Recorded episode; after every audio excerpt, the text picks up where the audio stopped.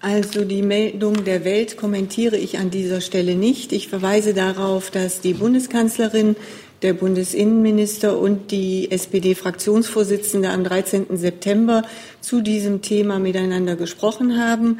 Äh, bis da, und morgen werden sie ihre Gespräche fortsetzen. Und bis dahin haben die Koalitionspartner Stillschweigen vereinbart. Dem werde ich hier nicht vorgreifen. Frau Petermann. Ich habe dem nichts hinzuzufügen.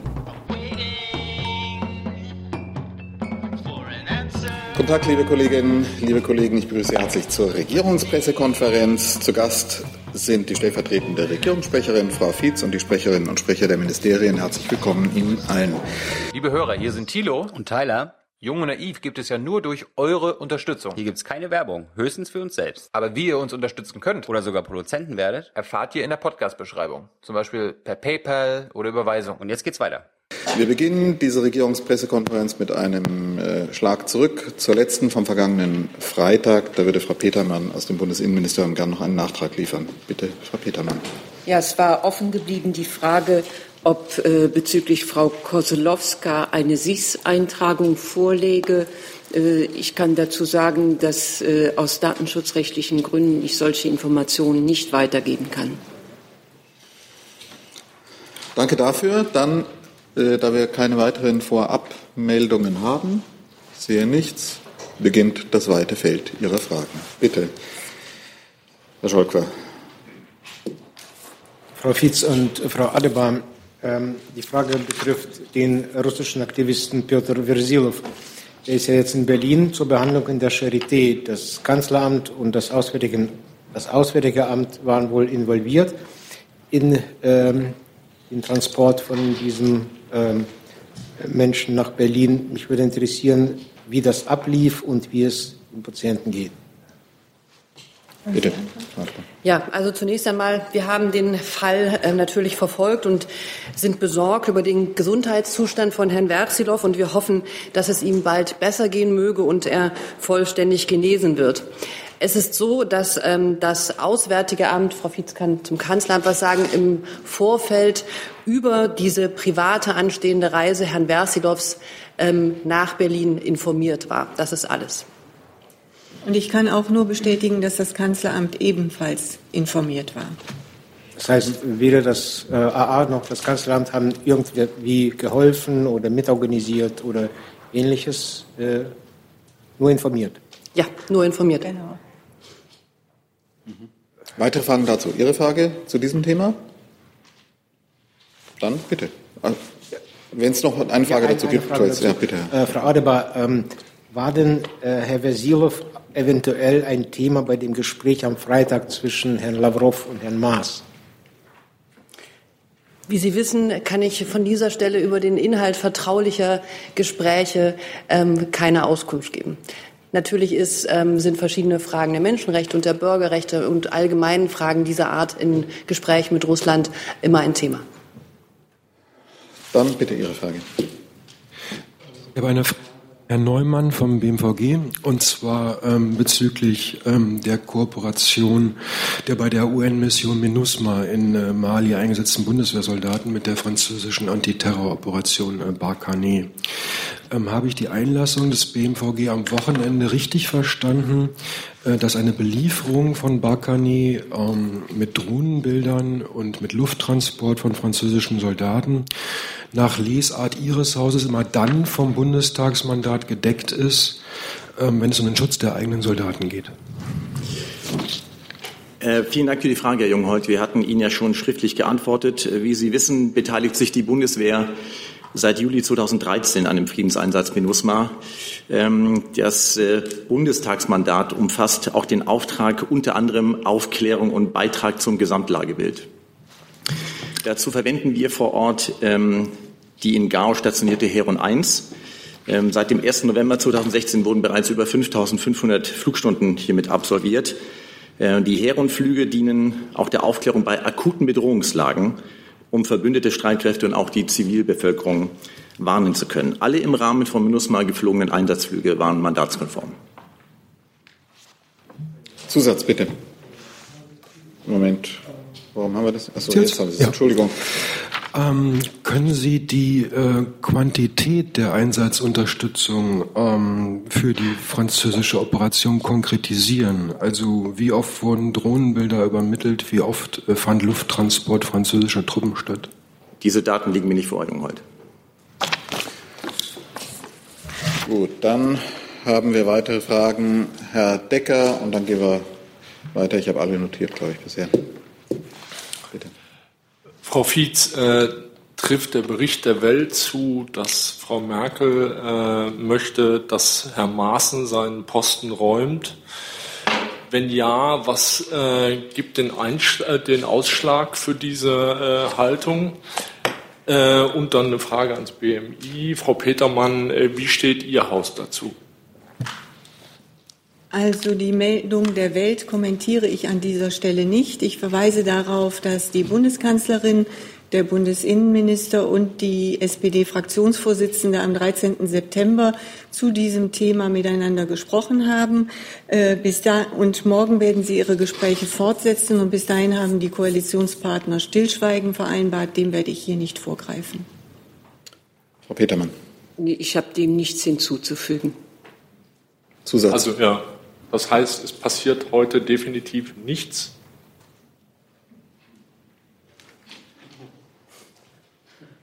Herr Maaßen wird heute auch nicht seinen Hut nehmen.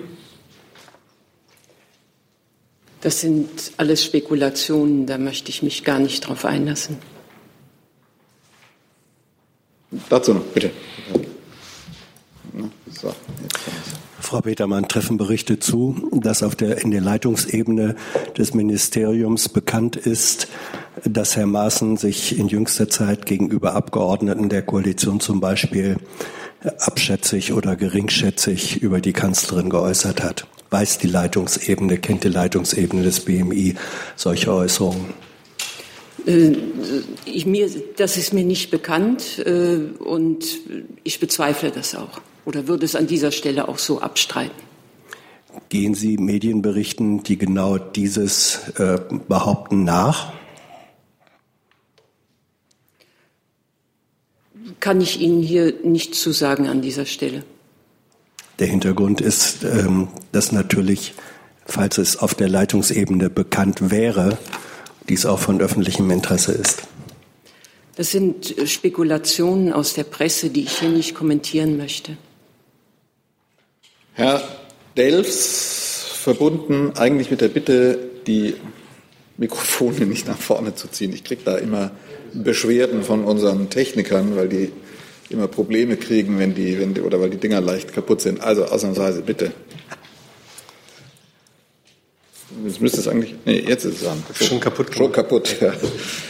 Ähm, Frau, Frau Vize und Frau Petermann, noch mal zu morgen die Frage, ist denn die morgige Sitzung so angelegt, dass denn morgen auch eine Entscheidung fällt in dieser Sache oder, oder, oder ähm, ist das praktisch ein fortlaufender Prozess, wo man sich jetzt wöchentlich trifft und dann immer weiter diesen Fall berät, möglicherweise bis zur bayerischen Landtagswahl? Herr Delfs, die Koalitionspartner treffen sich morgen. Was und wie sie da beraten werden, das müssen wir den Beratungen überlassen. Dem kann ich hier nicht vorgreifen. Ich habe dem nichts hinzuzufügen. Nachfrage, nimmt denn morgen Herr Maaßen selbst in der Sitzung eigentlich auch teil? Wissen, wissen Sie das? Davon ist mir nichts bekannt. Dazu kann ich Ihnen aber auch keine Auskunft geben. Da habe ich weder positiv noch negativ eine Information zu. Okay. Weitere Fragen dazu? Das ist nicht der Fall. Dann Herr Decker, eine Frage dazu. Moment, das muss ich richtige finden. Äh, Frau Fietz, aber ich sehe das richtig. Sie dementieren das auch nicht, was die Welt berichtet und den Wortlaut, der da berichtet wird. Ich habe gesagt, ich kommentiere es nicht. Das äh, sagt, spricht, glaube ich, für sich. Gut, dann Frau Mayer, eine Frage dazu. Treffe ich das Richtige? Ja, jetzt dann. Äh, noch eine letzte Frage, Frau Fietz. Wann, wann genau wird das morgen sein, dieses Treffen? Also meines Wissens nach um 16 Uhr. Das ist hier an dieser Stelle so gesagt worden auch. Ja. ja. Also würden wir um Korrektur bitten, wenn es sich ja. verändert hat, weil es hier so erklärt worden ist. Bitte. Ja, auch dazu, ähm, Frau Petermann, das Innenministerium stimmt sich ja in der Öffentlichkeitsarbeit nach eigenen Aussagen auch mit dem Verfassungsschutz ab. Äh, ist Ihnen bekannt, ob möglicherweise Herr Maaßen heute, morgen oder vielleicht übermorgen äh, selber an die Presse treten will? Dazu habe ich keine Informationen. Können Sie die äh, nachreichen? Nein, also äh, ich denke mal, wenn Herr Maaßen vor die Presse treten wollte, dann würde das schon bekannt werden. Und noch ein Versuch. Genießt Herr, Na genießt Herr Maaßen Stand heute das uneingeschränkte Vertrauen des Bundesinnenministers? Die Frage geht an mich. Der Minister hat sich zuletzt nach der Sitzung des Innenausschusses beziehungsweise in Folge im Deutschen Bundestag dazu geäußert. Äh, und seither hat er darüber meiner Kenntnis nach nicht mehr gesprochen, sodass es keine Änderung dazu geben wird, die mir zumindest bekannt wäre. Gut, dann wechseln wir. Achso, nochmal. Sie haben noch ein anderes Thema. Habe ich das richtig gesehen? Verfassungsschutz nochmal. Dann gehen wir nochmal Verfassungsschutz, bitte. Eine Medienberichterstattung, nach der die Landesschutzämter und der Bundesverfassungsschutz nicht übereinstimmen in der Bewertung der AfD. Dazu soll es äh, ein, ein, Treffen geben Ende nächster Woche. Äh, ich wollte wissen, äh, ob das Bundesinnenministerium als Aufsichtsbehörde des Bundesverfassungsschutzes dieser Vorgang bekannt ist, ob es da ein Handlungsbedarf ist und ob Sie überhaupt was dazu sagen können, ob das zutrifft, dass es unterschiedliche Bewertungen ähm, unter Verfassungsschützern über die Einschätzung der AfD gibt. Es gab zuletzt eine Beschlussfassung des Verfassungsschutzverbundes dazu im März dieses Jahres. Äh, zu dem Zeitpunkt wurde einheitlich äh, eine Beobachtung abgelehnt im Verfassungsschutzverbund. Äh, es wird wieder jetzt im Herbst Thema sein, auf der Tagesordnung sein und dann wird man zu einer neuen Bewertung kommen. Ungeachtet dessen steht es natürlich den Landesverfassungsschutzbehörden frei, bei Landesverbänden, sofern sie das für rechtlich, äh, in, für rechtlich äh, geboten halten, eine Beobachtung vorzunehmen von Teilen. Gibt es einen genauen Termin für dieses Herbsttreffen? Den gibt es sicher, ich kenne ihn aber nicht. Weitere Fragen dazu? AfD? Nicht der Fall. Dann wechseln wir. Herr Warwick, glaube ich, ist dran. Ja. RT Deutsch, äh, letzte Woche hat der französische Außenminister Le Trian dargelegt, dass nach seinem Wissensstand 10.000 bis 15.000 loyale, oh, Al-Qaida-loyale Milizen sich in Idlib befinden, ebenso der Sondergesandte der USA für die Allianz zum Kampf des IS. Der spricht im Fall von Idlib vom größten Rückzugsraum von Al-Qaida seit 9-11. Meine Frage an die Regierungssprecherin des AA und des BMVG. Teilen Sie diese Einschätzung des französischen und US-amerikanischen Partners hinsichtlich der Höhe der Al-Qaida-loyalen Milizen in Idlib? Ähm, dem BMVG liegen hierzu keine Informationen vor, die ich mit äh, Ihnen hier teilen könnte. Hinzufügen kann ich vielleicht, das hat der Außenminister auch in Pressekonferenzen gesagt, dass es natürlich so ist, dass wir eine sehr, sehr große Zahl von Zivilisten in Idlib haben, bis zu 3,5 Millionen, ein großer Anteil von ihnen Frauen und Kinder, und dann einen Anteil an Kämpfern. Und in diesem Anteil an Kämpfern ähm, Teile, die der syrischen Opposition zuzuordnen sind und kleineren Teil, der ähm, dem terroristischen Lager ähm, zuzuordnen sind und dem auch was durch den Sicherheitsrat der Vereinten Nationen von einem Waffenstillstand ausgenommen ist. Zur Anzahl oder Nichtanzahl hat Herr Neumann ausgeführt. Noch Zusatz, bitte. Ähm, eine Verständnisfrage. Die Bundesregierung hat ja aber die Offensiven in Raqqa oder in Mosul, als auch der gerade erwähnte Mali-Einsatz explizit gegen Al-Qaida als notwendig und legitim bezeichnet. Wieso ist die Rückeroberung von Idlib, einer von mehrheitlich Al-Qaida gehaltenen, äh, Al-Qaida-loyalen Truppen gehaltenen Region in Augen der Bundesregierung weder legitim noch notwendig. Und hier sprechen wir vom eigenen Staatsterritorium Syriens. Also ähm, ich habe ausgeführt in einer Proportionalität, wie sich vermutlich die Kämpfer, die sich neben den Zivilisten in diesem Gebiet aufhalten, ähm, zueinander verhalten. Und ich würde, glaube ich, nach Information der Bundesregierung nicht davon ausgehen, dass die Mehrheit der Kämpfer in Idlib ähm, Al-Qaida ist. Das kann ich, kann ich zu Ende reden. Moment, Moment. Moment, lassen Sie bitte Nein, das, ich widerspreche, ich widerspreche dem nicht. Es gibt bestimmte Anzahl von Kämpfern, die sich unterteilen. Zu der jeweiligen Anzahl machen wir hier keine Angaben. Und dann ist, glaube ich, unsere Position zu Assad und zu dem Schutz, den ähm, Zivilisten dort verdienen und dem diplomatischen Ringen, wirklichen Ringen um eine ähm, um eine Lösung, die die Zivilisten dort schont und die eine humanitäre Katastrophe verhindert. Und auch unser Einsatz gegen ähm, Chemiewaffen ist, glaube ich, allgemein bekannt und haben wir hier auch vielfach ausgeführt. Zweite Fragen dazu? Dann wechseln wir. Und äh, Herr Scholker hat eine Frage dran. Ja, Frau Adebar, ich muss noch mal auf Lavrov zurückkommen, aber in einem ganz anderen Zusammenhang. Und zwar, er hat am Freitag eine Rede hier gehalten und unter anderem hat er gesagt, dass für März ein erstes Treffen einer deutsch-russischen Arbeitsgruppe Cybersicherheit geplant war. Und auf Bitte der deutschen Seite wurde dieses Treffen auf unbestimmte Zeit verschoben. Mich würde interessieren, was das für eine Gruppe ist. Existiert sie überhaupt und ob tatsächlich für März so ein Treffen geplant war und wenn, er, wenn es verschoben wurde, warum? Sie haben recht, das hat Herr Lavrov in der Pressekonferenz gesagt. Ich muss mich kundig machen, kann ich Ihnen so nicht beantworten im Moment. Sie das nachreichen? Ja, gerne. So, jetzt brauche ich nochmal Handzeichen. Frau Lindner hatte ich notiert. Eins, zwei, drei habe ich jetzt schon mal. Bitte, Frau Lindner fängt an. Moment, ich muss das richtige Mikrofon treffen. Jetzt habe ich es. Ja, genau, jetzt ist es da. Äh, eine Frage ans BMWI und auch eine Frage ans äh, Umweltministerium, äh, quasi an beide. Es geht um das Thema Kohlekommission und den Vorstoß bzw. Äußerungen, mit denen Herr Pofalla im Spiegel unter anderem zitiert wird. Mich würde interessieren, wie das Wirtschaftsministerium diese bewertet, vor allem auch diesen Dreijahreskorridor zum Ausstieg und wie es jetzt mit der Arbeit der Kohlekommission generell weitergehen soll, ob Herr Pofalla da möglicherweise ja, gefährdet ist, ob diese Personalie zur Frage steht.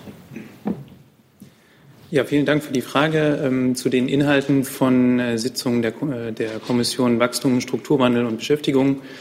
Ähm, nehmen wir natürlich keine Stellung. Ähm, allgemein hat sich ja der Minister auch äh, mehrfach zu dem Auftrag der Kommission geäußert. Ähm, er ähm, hat, ähm, der Auftrag sieht eine klare Abfolge vor, nämlich es geht dazu, zuerst Investitionen zu mobilisieren, um vor Ort äh, Arbeit, Einkommen und Wohlstand zu sichern und dann eine Diskussion um einen schrittweisen Ausstieg aus der Kohleverstromung. Wir bewerten, so. Auch wir bewerten das nicht, was da in den Medien berichtet wurde in den letzten Tagen. Die Kommission ist dazu da, diese Diskussion zu führen, aber ähm, nicht über die Medien. Das wäre unser Ratschlag. Kohlekommission, weitere Fragen dazu? Das ist nicht der Fall. Dann lasse ich das Mikrofon gleich an und dann sind Sie dran wieder. Ähm, ich habe eine Frage an ähm, Herrn Strater und an Herrn Fichtner. Herr Strater, äh, Herr Scheuer hat ja nun am Freitag angekündigt, dass er ein neues Dieselkonzept erarbeiten will. Das, die Rede war von den nächsten Tagen, deswegen gehe ich davon aus, dass das irgendwie in dieser Woche äh, fertig wird.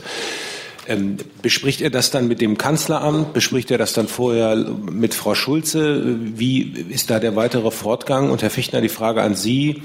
Ähm, offensichtlich favorisiert ja Herr äh, Scheuer äh, Maßnahmen, die in Richtung Inzahlungnahme von älteren Dieselfahrzeugen gehen. Und äh, er ist ja nach wie vor der Meinung, dass Nachrüstungen ähm, nicht der richtige Weg sind. Gehen Sie da mit? Oder sagen Sie, äh, wenn, dann muss es äh, entweder eine Kombination aus beidem sein oder Priorität auf Hardware-Rüstung?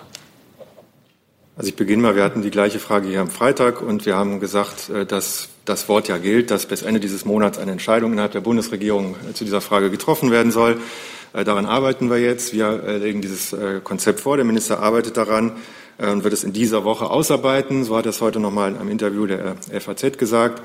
Ähm, und da besprechen wir uns natürlich auch äh, innerhalb der Bundesregierung drüber. Und die Arbeit müssen wir jetzt erstmal abwarten. Ja, der Minister, ähm, Verkehrsminister hat ja ein neues Konzept angekündigt, was auch technische Gedanken zu Bestandsfahrzeugen umfassen soll. Auf dieses Konzept warten wir jetzt. Eine Mischung von Maßnahmen ist natürlich immer gut bei diesem großen, komplexen Problem. Aber aus unserer Sicht müssen technische Nachrüstungen ein Teil dieser Mischung sein. Entscheidend ist, dass die Luft in den belasteten Städten sauber wird, damit wir Fahrverbote auch wirklich vermeiden können. Die einzige Maßnahme, die wirklich viel bringt, ist dafür die technische Nachrüstung von Diesel-Pkw in den betroffenen Regionen. Zusatzfrage nochmal, Herr Strater. Ähm, spricht er eigentlich nur mit deutschen Herstellern, auch äh, diejenigen, die am Dieselgipfel teilgenommen haben, oder mit welchen Herstellern spricht er? Spricht er auch mit ausländischen zum Beispiel? Also wir sprechen natürlich in erster Linie jetzt äh, mit den äh, Herstellern, die am Dieselgipfel teilgenommen haben. Ich kann es Ihnen aber nicht im Einzelnen sagen, wer da jetzt alles im Einzelnen äh, an, an, Herstellern äh, noch, noch äh, dabei ist. Äh, klar ist, wir denken in alle Richtungen. Wir sprechen auch mit Technikern, was technisch möglich ist. Das haben wir auch immer betont, was wirtschaftlich möglich ist.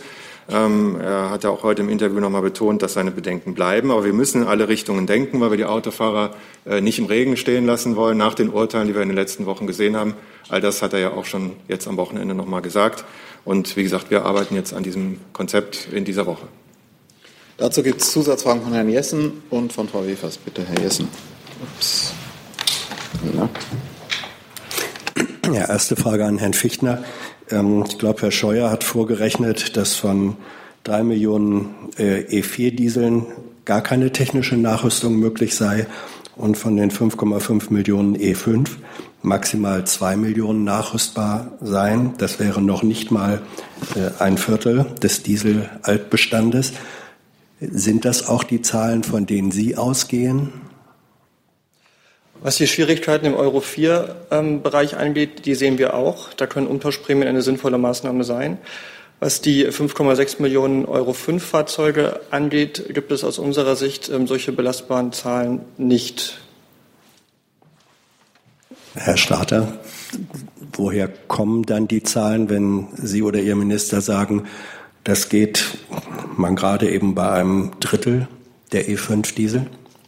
Das kommt von den Fachleuten aus unserem Hause. Wir betrachten natürlich, äh, dass äh, die Fahrzeuge, bei denen eine äh, Umrüstung, technische Lösungen möglich sind. Wir haben das auch immer hier erklärt, woran das liegt. Ganz einfach, Sie brauchen für eine technische Lösung den entsprechenden Bauraum. Sie können nicht einfach unter jedes Fahrzeug alles Mögliche drunter schrauben. Dazu muss das Fahrzeug auch entsprechend gebaut sein. Das geht bei dieser Anzahl von Fahrzeugen. Im Übrigen möchte ich darauf hinweisen, es jetzt hier nicht äh, allzu sehr äh, Fahrzeuge zu zählen. Ähm, wir haben ja auch noch mal die äh, inzwischen 6,3 Millionen äh, Fahrzeuge, die Software abgedatet werden. Also wir werden am Ende eine ganze Reihe von Fahrzeugen haben, die sauberer sind. Das ist ein Teil unserer Maßnahmen für saubere Luft in den Städten. Die anderen haben wir hier auch häufig schon genannt. Äh, die kennen Sie auch alle. Das würde ich auch gerne nochmal unterstützen. Also es kommt tatsächlich nicht darauf an, am Ende möglichst viele Fahrzeuge nachzurüsten, sondern es kommt darauf an, zielgerichtet die nachzurüsten, die in den belasteten Regionen sind. Denn ähm, was die Fahrverbotsproblematik angeht, ist es wichtig, dass in den hochbelasteten Städten die Grenzwerte eingehalten werden und nicht ähm, irgendwo, wo es überhaupt kein NO2-Problem gibt. Vielleicht noch eine Ergänzung, weil das am Wochenende ja auch gemeldet ist, worden ist und wir das auch schon da äh, äh eingeordnet haben. Dort war zu lesen, dass möglicherweise 1,3 Millionen äh, Fahrzeuge von Fahrverboten betroffen äh, sein könnten. Hier diese Grundlage dieser Zahl ist einfach eine Abfrage, wie viele Fahrzeuge in entsprechenden Städten zugelassen sind. Das ist natürlich ein Trugschluss, dass die alle von Fahrverboten betroffen sein könnten. Also wer von Zulassungszahlen auf Fahrverbote schließt, begeht einen Denkfehler. Das haben wir am Wochenende schon gesagt. Die Maßnahmen des Sofortprogramms Sauberluft greifen auch in vielen Städten bereits und von Fahrverboten betroffen werden können nur Halter von Fahrzeugen in wenigen Städten sein. Der Bund wird diesen Kommunen besonders helfen. Und in diese Richtung äh, gehen jetzt auch all diese Überlegungen. Wir haben ja immer gesagt, ähm, die Sofortmaßnahmen greifen. Sie führen jetzt schon spürbar und messbar zu Reduzierung von äh, Schadstoffen. Und es bleiben am Ende viel, einige Städte übrig. Äh, wie viele können wir noch nicht genau sagen, um die wir uns dann besonders kümmern. Äh, der Minister hat von Intensivstädten gesprochen und da werden wir natürlich auch genau hingucken. So, jetzt haben wir mehrere Nachfragen zu dem Thema und fangen äh, an Frau Wefers, dann der Nachbar von Herrn Lindner dort und gehen dann hier weiter.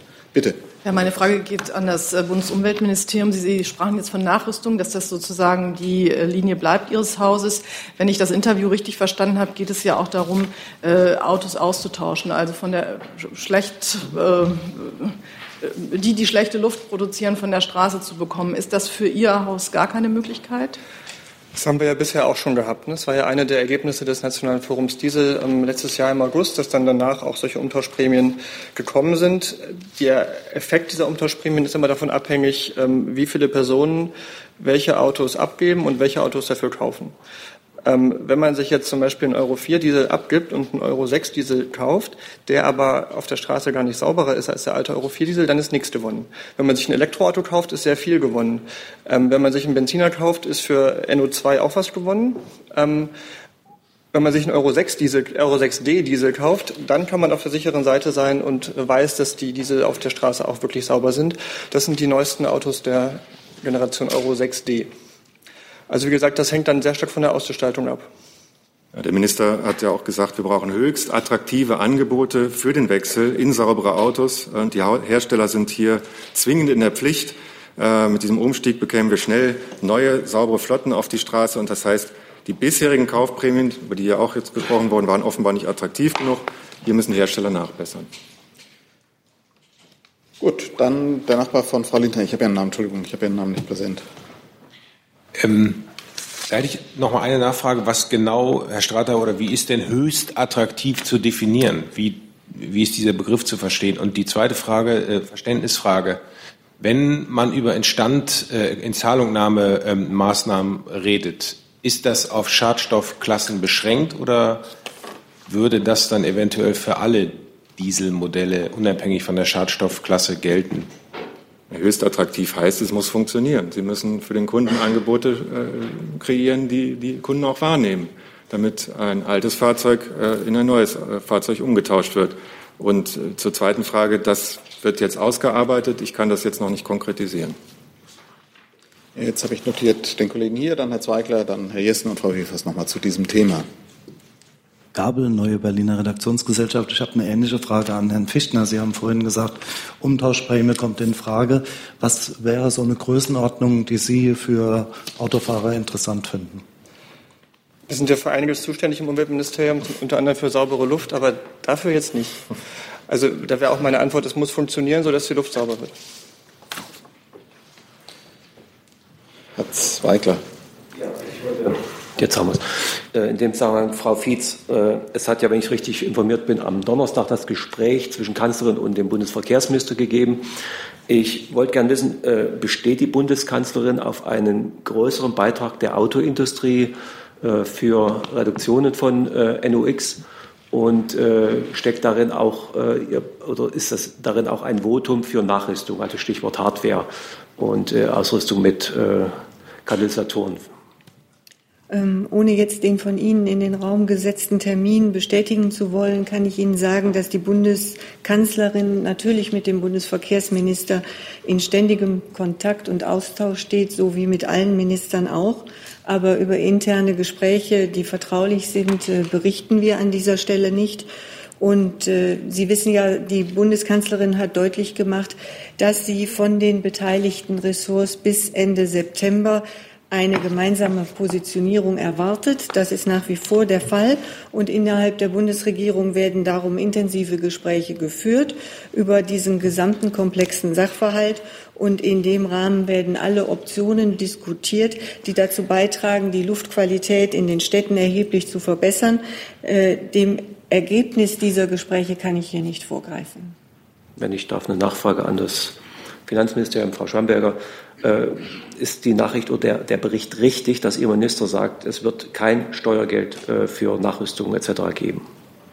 Also den Bericht äh, äh, ist mir so jetzt nicht bekannt, aber ähm, wir wissen ja, wie, die, wie, der aktuelle Planungsstand ist, äh, mit Blick auf äh, mögliche Mittel für Bundeshaus, aus dem Bundeshaushalt. Und darüber hinaus gibt es keinen neuen Gesprächs- oder aktuellen Sachstand diesbezüglich. Insofern gibt es da nichts Neues. Herr Jessen. Herr Scheuer, da Sie eben den Minister zitiert haben mit dem Wort, die Automobilhersteller seien zwingend in der Pflicht, ähm, erweckt Ihr Haus zwingende Maßnahmen, um die Hersteller in die Pflicht zu nehmen? Ich füge nur hinzu, dass wir natürlich auch den Minister selber jederzeit gerne zu Gast haben. Weil gerade Herr Scheuer angesprochen wurde. Welche? Ich bitte um Entschuldigung. Das war ein kleiner Freudscher. Ich habe jetzt nicht an eine Jobrotation bei Ihnen gedacht. Nehmen, nehmen Sie es einfach als Einladung an Herrn Scheuer. Ja. ja. Nein, also äh, auch hier die Worte des Ministers äh, stehen ja für sich. Äh, wir brauchen zwingend äh, die Automobilhersteller, denn ohne ihre Bereitschaft auch für die Zukunft des Diesels, was ein unseres Zieles ist, wird es nicht gehen. Inwiefern äh, das jetzt konkret sich manifestiert in diesem Konzept, das müssen wir noch mal abwarten. Ja, aber zwingend, Entschuldigung, deswegen frage ich ja. Zwingend ist ja ein leeres Wort, wenn nicht äh, mit Zwangsmaßnahmen letztlich gedroht werden kann. Ja, also auch dazu ähm, hat der Minister heute in einem FAZ-Interview etwas gesagt. Ich zitiere, meine Druckmittel werde ich nicht an dieser Stelle offenlegen, aber er sagt äh, noch einmal, er ist nicht der Buddy der Autobosse, sondern in diesem Fall der Partner der Dieselfahrer. Schöner kann man es nicht sagen, finde ich. So, noch eine Frage zu dem Thema habe ich notiert, nämlich von Frau Wefers. Herr Strater, vielleicht können Sie mir doch in Bezug auf dieses zwingend noch ein bisschen weiterhelfen. Der Minister sagt ja auch, an, in diesem Interview, ähm, was wir, glaube ich, jetzt auch alle kennen, äh, dass die Unternehmen nicht in der Pflicht sind in Bezug auf die Luftreinhaltung. Das sagt er ja auch, also dass es da keine Beziehung gibt. Und dann wird er auch noch mal weiter danach gefragt, zu differenzieren zwischen den verschiedenen Herstellern, weil er dann Bezug nimmt auf Manipulationen, die aber mit der Luftreinhaltung prima vista, glaube ich, erstmal nichts zu tun haben. Wie erklärt sich dieser Zusammenhang? Er hat ja immer gesagt, ähm, er hat technische, rechtliche und finanzielle Bedenken zu den rechtlichen Fragen gehört, inwiefern man die Autohersteller nun dazu bringt, äh, solche Maßnahmen auch zu ergreifen.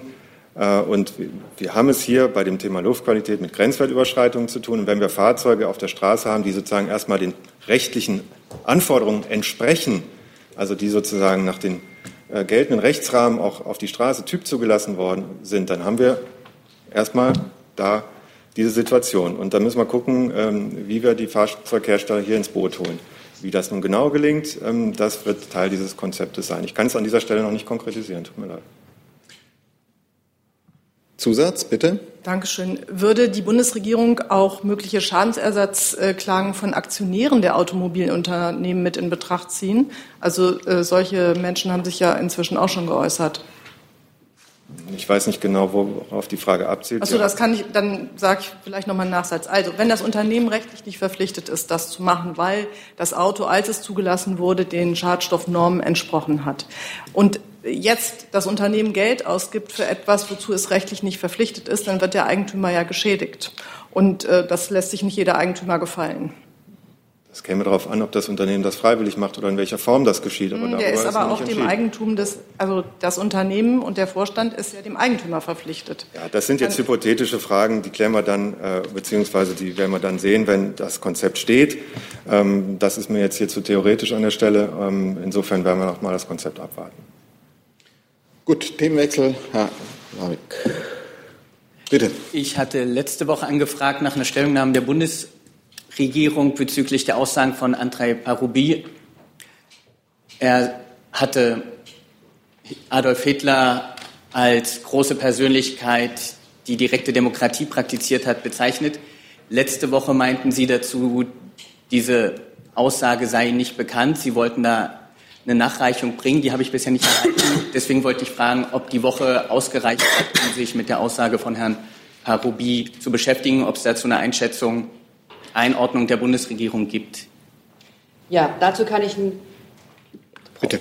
Jetzt brauche ich ja Mikro. Dazu kann ich Ihnen gern sagen, dass Herr Parubi sich ja selbst ähm, dazu geäußert hat und die Berichte über sein angebliches Zitat und die inhaltlichen Berichte zurückgewiesen hat. Und darauf würde ich hier an dieser Stelle gern hinweisen. Zusatzfrage, bitte. Das ist jetzt nicht im luftleeren Raum. Er hat das in einer Fernsehshow, die heißt Meinungsfreiheit gesagt, die ist aufgenommen. Also dieses Zitat gibt, dass er, wohlgemerkt ist einer Mitgründer der rechtsradikalen Partei Svoboda, also wir, das Auswärtige Amt kann jetzt einfach nicht sagen, er hat das zurückgewiesen. Es gibt ja, also diese Fernsehsendung wurde ausgestrahlt, Sie können gerne im Internet auch gucken, also diese Aussage wurde getroffen und die Bundesregierung sagt mir einfach, Herr Parobi, ein bekannter Rechtsradikaler, hat das verneint, also stimmt das. Das kann ja nicht das, oh, das steht dem AA natürlich frei, aber das heißt, die Aussagen, die es auch gibt, auch videobasiert, die interessieren das AA nicht. Für sie ist nur relevant, dass ein Rechtsradikaler seine eigenen Aussagen negiert. War da jetzt eine konkrete Frage nochmal? Ja.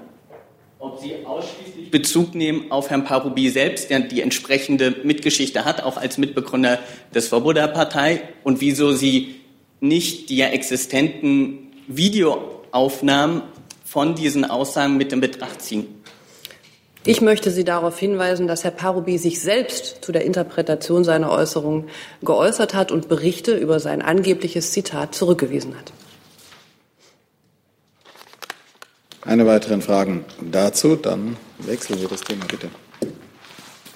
Ja, ich habe eine Frage äh, an die Bundesregierung und, äh, an die Bundesregierung und zwar zitiert heute äh, die Bildzeitung den US-Botschafter mit Aussagen der Kanzlerin. Dabei geht es um die Importe von Flüssiggas nach Deutschland. Und zwar soll die Kanzlerin äh, nach Aussagen des äh, US-Botschafters, dem US-Präsidenten Trump zugesichert haben, wir wollen es kaufen, wir wollen US-Flüssiggas.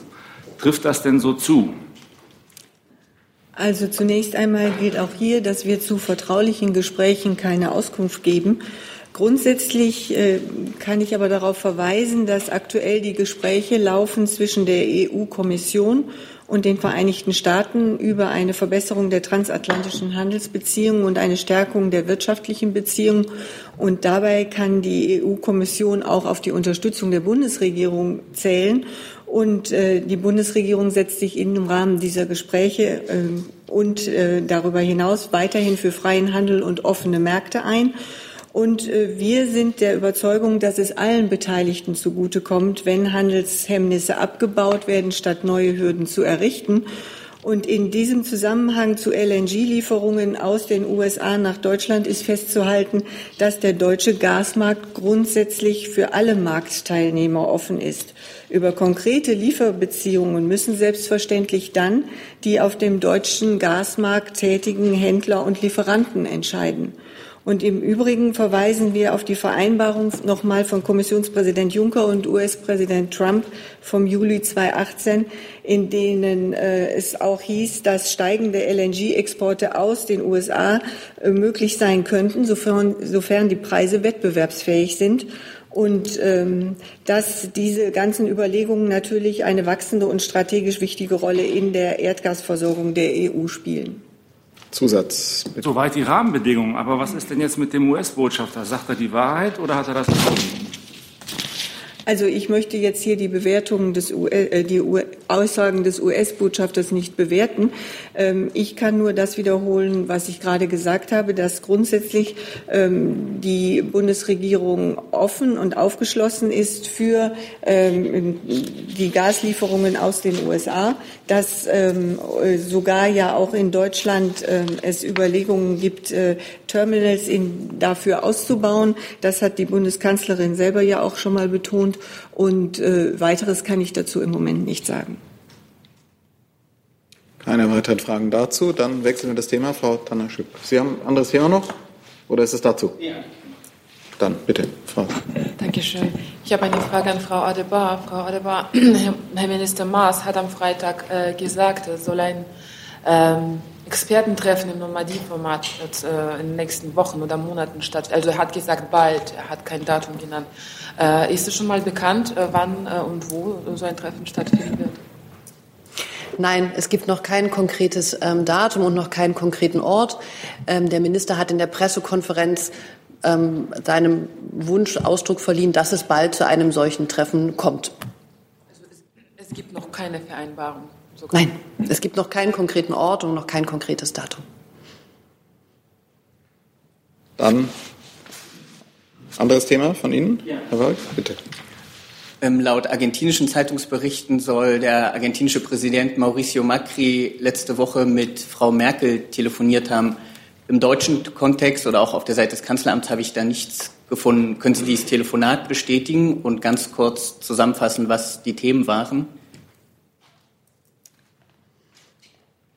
Da muss ich jetzt im Moment passen. Vielleicht kann ich das im Laufe der Konferenz noch sondieren. Die Frage ist eigentlich, wie lange die Pressekonferenz noch dauert. Das hängt von der Summe der noch zu stellenden Fragen auf. Wir können das jetzt hier durch Moderation überbrücken, aber da ich keine Fragen. Das war jetzt. Herr Jessen, bitte. Das war jetzt nicht eine Ermunterung, ähm, jede Art von zeitschindenden Fragen zu stellen, was Herr Jessen nie tun würde. Niemals. Äh, Frau Fietz, ist das Treffen der Kanzlerin oder der Besuch in Chemnitz für den Oktober geplant oder schon vorher? Sie wissen, dass die Kanzlerin die Einladung der Oberbürgermeisterin von Chemnitz angenommen hat. Die Planungen da laufen. Sobald äh, es feste Termine gibt, werden wir Sie darüber informieren. Frau Wefers fällt mir doch vielleicht noch eine Frage an das Bundesfinanzministerium an. Der äh, Bundesfinanzminister hatte angekündigt zum Thema Grundsteuer, dass er noch in diesem Jahr einen Vorschlag vorlegen will. Es gibt heute ein Gutachten, was die äh, Immobilienwirtschaft äh, zur Grundsteuer in Auftrag gegeben hat. Hier werden die Ergebnisse heute vorgelegt oder sind schon vorgelegt worden. Können Sie die Zeitplanung bei Ihnen im Haus etwas genauer eingrenzen vielleicht? Ähm, ja, Frau Wefers, wie gesagt, der Minister hat gesagt, dass er bis Ende des Jahres äh, in Abstimmung auch mit äh, den Vertretern äh, in Fraktionen äh, und äh, der Länder Vorschlag sozusagen erarbeiten werden. Und bis Ende des Jahres ist Ende des Jahres. Kann ich Ihnen sozusagen hier jetzt nicht auf den Tag oder Woche, wenn es soweit ist, wenn wir das rechtzeitig ankündigen. Gut. Dann gibt es noch eine Frage von Ihnen, anderes Thema. Die Verwandten von Sergei Skripal warten jetzt mittlerweile seit sechs Monaten auf jeglichste Art von Lebenszeichen. Es gibt bisher kein Foto, kein Videodokument, nichts. Wie bewertet die Bundesregierung dieses völlige Fehlen von Bild oder sonstigen Arten von Lebenszeichen von Sergei Skripal? Ich kann Ihnen dazu im Moment keinen neuen Stand äh, mitteilen. Ich kann Ihnen gerne noch mal ähm kann Ihnen gerne noch mal auch angesichts der Presseberichterstattung der letzten Tage grundsätzlich sagen, ähm, das hat auch der Außenminister auf der Pressekonferenz getan, dass wir volles Vertrauen in die britische Einschätzung haben, dass es sich bei den beiden tatverdächtigen Mitarbeitern des russischen Militär, äh, um Mitglieder des russischen Militärgeheimdienstes handelt und dass diese Operation mit allergrößter Wahrscheinlichkeit auf ähm, Regierungsebene gebilligt wurde. Dazu gab es auch eine Quinterklärung und ansonsten haben wir auch keinen ähm, Grund, in die Informationen, die uns durch die britischen Partner vorgelegt werden, ähm, zu zweifeln. Das ist unsere grundsätzliche Haltung. Die kann ich dazu gern noch mal zum Ausdruck bringen und ähm, zu äh, möglichen Fotos oder Nicht-Fotos ähm, kann ich mich hier nicht äußern. Hey Leute, Jung und Naiv gibt es ja nur durch eure Unterstützung. Ihr könnt uns per PayPal unterstützen oder per Banküberweisung, wie ihr wollt. Ab 20 Euro werdet ihr Produzenten im Abspann einer jeden Folge und einer jeden Regierungspressekonferenz. Danke vorab.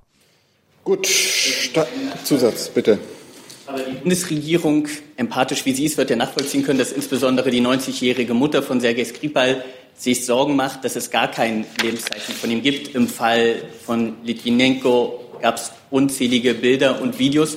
Können sich die Bundesregierung denn nicht vorstellen, beim britischen Partner anzufragen um ein Zeichen der humanitären Geste, dass die 90-jährige Mutter zumindest ein Foto oder ein Video bekommt, das belegt, dass Sergei Skripal noch am Leben ist? Also das Wohlergehen der Angehörigen von Herrn Skripal ist sicher ein wichtiger Punkt. Äh, wie Herr Skripal mit seiner Persönlichkeit umgeht, muss er selbst entscheiden. Politisch stehen, glaube ich, ähm, andere Einschätzungen gerade im Vordergrund und die habe ich noch mal dargelegt. Gut. Noch eine Frage, bitte. Sonst immer eine. Das heißt, wenn ich Sie richtig verstanden habe, ist die Bundesregierung davon überzeugt, dass der russische Militärgeheimdienst, um Sergei Skripal zu ermorden, zwei Männer hinschickt mit einer Aeroflot-Linie Moskau-London hin und zurück mit russischen Pässen einreisen lässt, dann in einem Hotel in Ost-London und, so, und so weiter? Ja, und so weiter. Aber nur kurz, um das darzulegen, weil das ist der längste Weg, den es überhaupt gibt, um von Ost-London nach Salisbury zu kommen und sich dort dann mit dem legendären englischen Nahverkehrssystem nach Salisbury durchzuschlagen ja. und wirklich vor jeder einzelnen Kamera wahrgenommen zu werden.